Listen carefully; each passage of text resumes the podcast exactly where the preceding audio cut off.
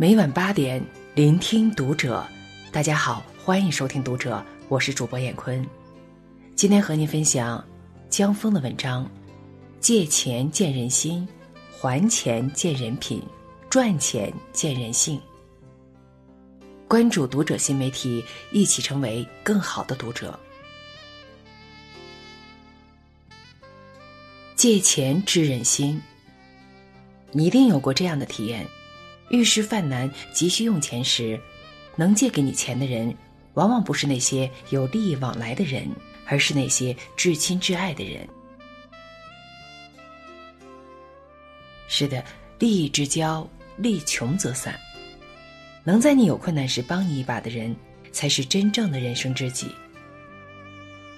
王宝强和马蓉离婚的时候，财产被转移，资产被冻结。甚至自己住的房子也不在自己名下，没钱打官司是陈思诚借给他的，后来又是陈思诚带着他拍戏，陪着他渡过难关。有网友感叹：“越长大越孤单，天下熙熙攘攘，皆为利益来往。”其实，人只有在窘迫的时候，才能体会到人情冷暖。试问？偌大的朋友圈，有几个会在你失意落魄时依旧陪在你身边？又有几个能真心实意的替你考虑？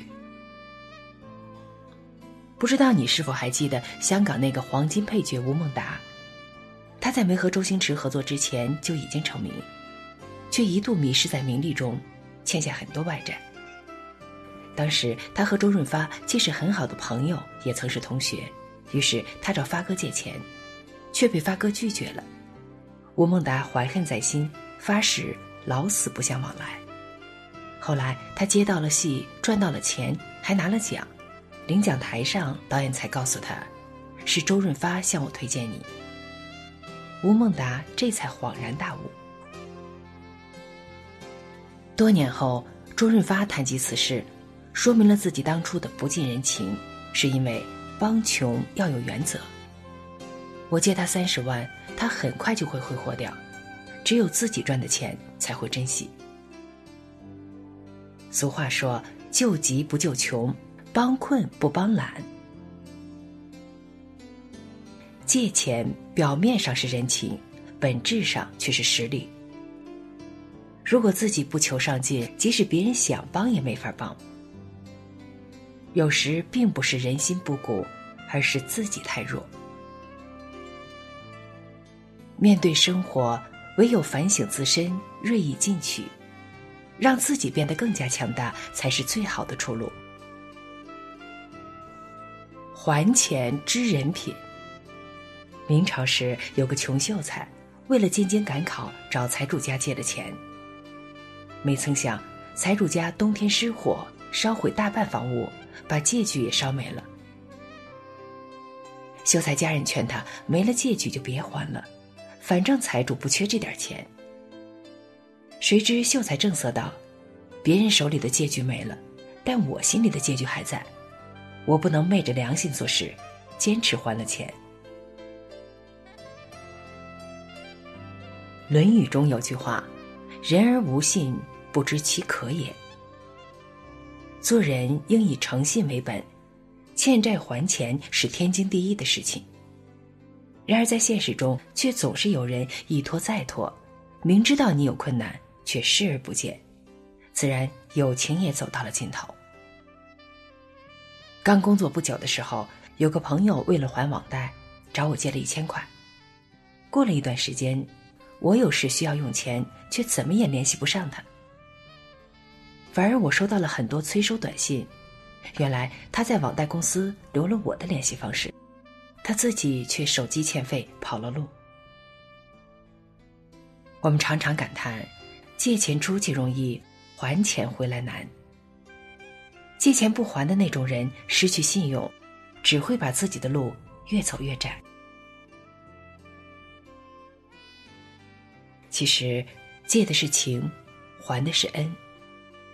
按时还钱，不仅是诚信，更是一个人人品的体现。懂得感恩的人才走得长远。赚钱知人性。《增广贤文》中有言：“君子爱财，取之有道。”一个人对待钱的态度、赚钱的方式，最能体现出这个人的善恶。追求富足、合理赚钱，本无可厚非。但是过于贪财、眼红心黑，最终只会人财两空。《警世通言》中有一名篇：“杜十娘怒沉百宝箱。”杜十娘出身青楼，与书生李甲情投意合。她本有心托付于李甲，自己花钱赎了身，却没想到在和李甲乘船回去的途中，被一个富家公子看中。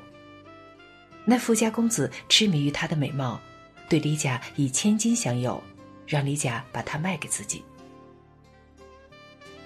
李甲害怕家里人反对杜十娘回家，心中又起了贪念，就答应了那富家公子，妄图卖了杜十娘。杜十娘听见了他们的谈话，万念俱灰，当众抱着百宝箱投江而死。面对金钱的诱惑，贪婪的结果只会是竹篮打水一场空。懂得知足，建立私益，才会有美好的收获。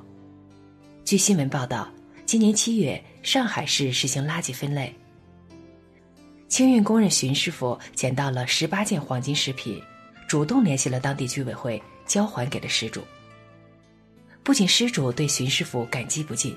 媒体报道后，网友也对荀师傅连连称赞。子曰：“不亦富且贵，于我如浮云。”一个真正能对自己负责的人，是能够坚守道义、抵制诱惑，懂得哪些钱可以赚，哪些钱不能赚。毕竟，人性的贪婪如同宇宙的黑洞。会吞没人本身一切美好的东西，最终毁掉整个人生。人的一生都会与钱打交道，但最重要的不是赚到了多少钱，而是具有赚钱的能力。让自己值钱，则永远也不会缺钱。我们努力赚钱的目的，不是为了无休止的享受，而是为了具有抗压的能力。在家人需要我们的时候，能有底气说一句：“别担心，有我在。”